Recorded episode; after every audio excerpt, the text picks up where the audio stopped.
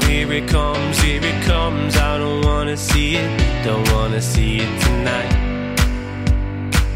Cause when it runs, when it runs, I can't really beat it. I just don't need this tonight. I said I'm going, but I'm gonna be back. Yes, yes, I'm gonna be back. I'm gonna let all the dust lie down. Then I'm, then I'm gonna be back. Nothing's over, we say. No need to come back if I stay. Nothing's broken or faded away, but nothing's easy.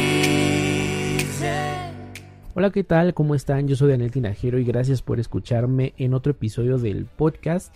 El día de ayer me puse a ver con mi pareja la película producida por James Franco, King Cobra.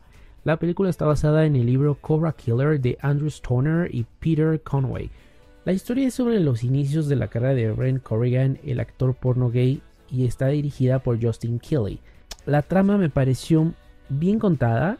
Cuenta cómo se conocieron Brent y Brian Cosim, director de películas de porno gay, y su asesinato. Vamos, que no es una película que pueda ser llevada al Oscar, pero resulta interesante ver, sobre todo aquellos los que les gusta el género de crimen. Bueno, pues ahí tienen una opción más. Si se encuentran clichés gays como el dependiente, el controlador. Es una película basada en hechos reales, así que bueno, el cliché yo no me clavaría tanto en esa textura.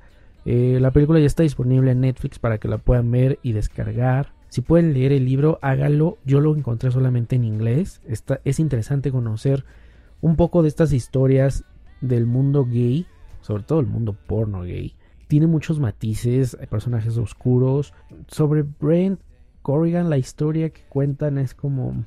mm, ah, no sé, no es ni el bueno ni el malo. eh, a mí no, hay algo que ahí no me gustó. Su destino tendría que haber sido también otro. Véanla, no les cuento más. Puedes buscarme en redes sociales como Daniel Tinajero para que me cuentes tu opinión si ya la viste. Nos escuchamos la próxima semana. Muchas gracias y hasta la próxima.